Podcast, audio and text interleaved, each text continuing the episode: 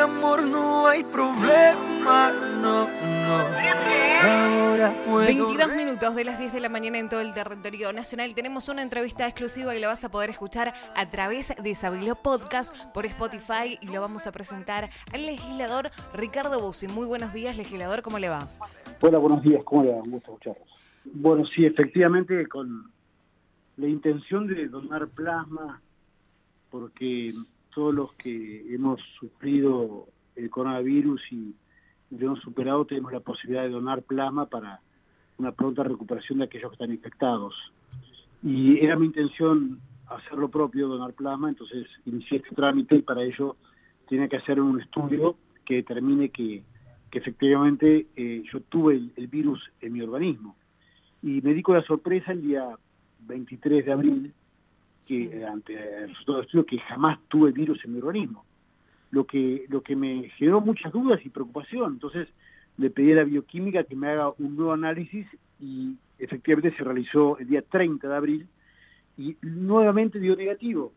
Con lo cual ya no, queda, no nos cabe la menor duda que, que esto fue toda una farsa. Es decir, que usted se ha realizado dos de estos estudios y los dos estudios han dado negativo.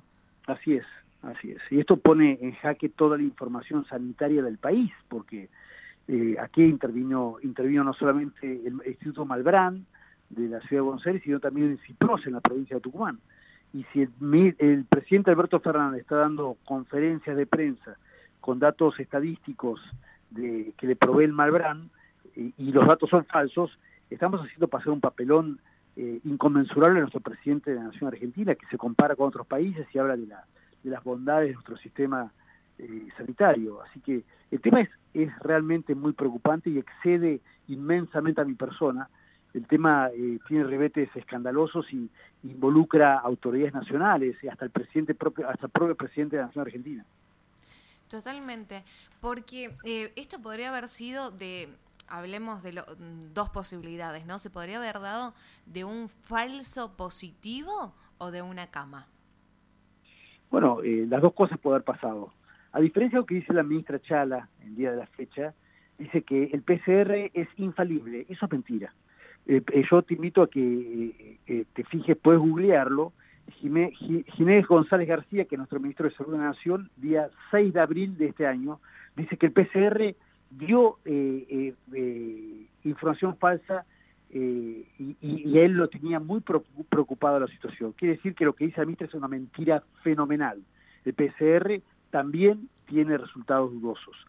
Y, y además, bueno, eh, creo que esto, esto eh, involucra eh, a, a todos, ¿no? A todos los que estamos preocupados por el virus, a todos los que nos sometimos a los test del CIPROS, a todos los que padecimos esta cuarentena larguísima que, que todavía eh, sufrimos, y a mí particularmente que estuve 28 días encerrado en mi casa y que una vez que tuve la posibilidad de hacerme estos test para poder donar sangre, me vine con, la- con, esta, esta conclusión que, lejos de contentarme me, me llena de preocupación, porque si son capaces de pegarme un virus en épocas de pandemia, también son capaces de secuestrarme una hija el día de mañana, son capaces de todo, no tienen límites. Legislador, o sea que eh, usted se ha dado con esto de una manera como de, podemos decir sin querer queriendo a raíz de que quería donar plasma.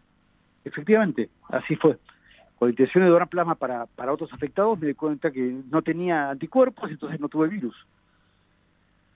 Es Y esto- impresionante. Me ha esto, dejado sin eh, palabras esto porque no- la verdad que es, es Eh, Es, impresionante. muy, es muy serio. Sí, sí, sí, es sí, muy serio. totalmente. Ahora, ¿cómo va a seguir esto? Porque nos quedan las dudas. Legislador, esto es una realidad. A ver, estamos viviendo un momento terrible en nuestra sociedad. Inseguridad, persecución de la policía, asesinato. Es, es todo como una, un- la verdad, como una gran catástrofe eh, a nivel de salud, a nivel todo lo que estamos viviendo en nuestro país, ni hablar en nuestra provincia. Entonces, sumamos esto y nos pone en una crisis peor, porque no- la sociedad en realidad, el tucumano, eh, lo dejamos como más desorientado, es decir, ¿a dónde estamos parados como tucumanos? Es una tormenta perfecta, ¿no? Eh, la combinación de la, de la delincuencia, el narcotráfico y la pandemia. Y en ninguno de los casos el gobierno aparece presente construyendo soluciones, al contrario, se empantana cada vez más, de, de R en los diagnósticos y, no aplica políticas públicas que nos saquen de esta situación. Así que en Tucumán estamos eh, eh, a la buena de Dios, realmente. Si lo puedo sacar de, un segundo, lo puedo desviar de tema. Hay algo, un, informe que nosotros venimos haciendo desde hace dos semanas. Em, desde el caso Espinosa, desde el caso de lo que ha ocurrido cuando han baleado y mataron a un cadete de, de un delivery. Nosotros estamos viviendo una ola de, inseguridad tremenda. Es más, ayer al mediodía han matado a un policía. Y lo único que escuchamos por parte del ministro de Seguridad eh, de la provincia son partes, son partes de prensa o por ahí un lo siento, unas condolencias, pero no vemos un cambio. Eh, no, no, vemos que el ministro esté respondiendo por los tucumanos, como corresponde, tomando las medidas que necesita Tucumán en cuanto a la ola delictiva que estamos viviendo. El otro día he hablado con el legislador Javier Morov y me dijo que el, el ministro Claudio Maley es buena persona. Pero ¿qué hacemos con que sea buena persona cuando sos ineficiente en tu labor? Claro, le invitemos a comer un asado a casa el domingo que viene, si es buena persona seguramente va a tener una, una conversación agradable pero necesitamos un ministro que nos provea seguridad. Y esto no se logra cambiando las leyes, como esta ley que promueve el Vargas Aynace contra los motochorros. Esto se combate con decisión política.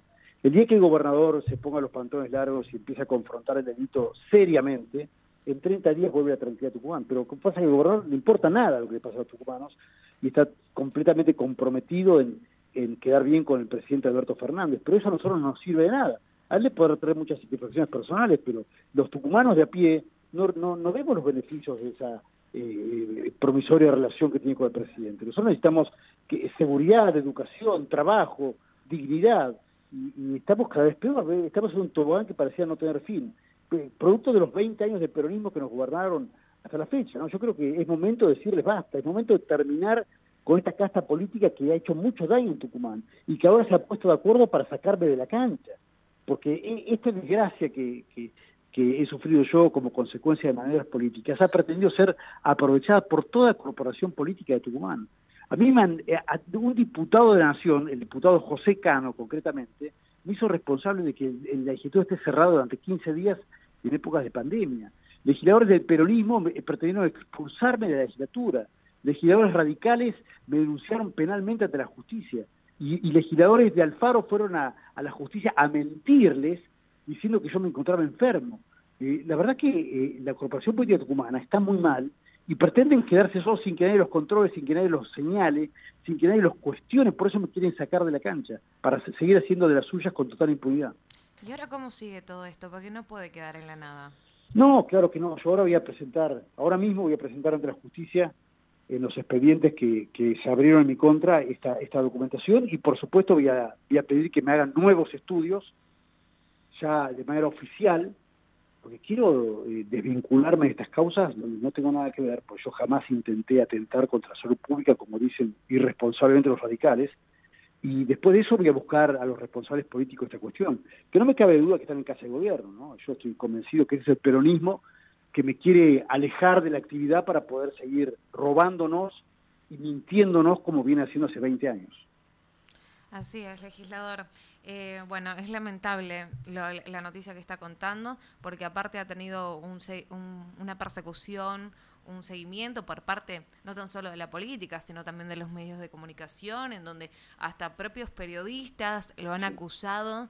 Eh, de haberlo de, haber contagiado y bueno usted sabe todo lo que lo que ha vivido y, la polémica que se ha generado a raíz de que a ver si, si usted habría estado enfermo y quizás al principio no tuvo síntomas, pero tampoco eh, se merecía todo el seguimiento y toda la persecución y todo lo que dijeron de usted, eh, por, por, ejemplo, en el caso de que hubiese estado con COVID-19. Y la verdad que es lamentable y no habla bien de la sociedad, no, ni hablar de la política. A, mí, a mí enseñaron que cuando una persona está enferma hay que acercarse, extenderle la mano, solidarizarse y no tratar de, de hacer leña de algo caído como como me hicieron con mi persona, ¿no? A mí me han hecho mucho daño, mucho daño, la he pasado muy mal con mi familia, con mis amigos, con mi entorno deportivo, profesional, eh, y fue una angustia muy grande y bueno, ahora empieza a despejarse todo esto, pero no me pone contento. La verdad que esto me llena de preocupación.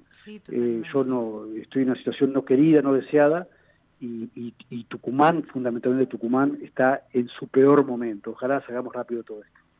Así es, legislador. Vamos a seguir en contacto con usted con, con, todo lo que vaya sucediendo y bueno, usted sabe que los micrófonos de Sabelo siempre están, están, abiertos. Muchas gracias, eh. muchas gracias. Un beso, que esté bien, hasta luego. Gracias, hasta luego. Estábamos en diálogo con el legislador Ricardo Bussi.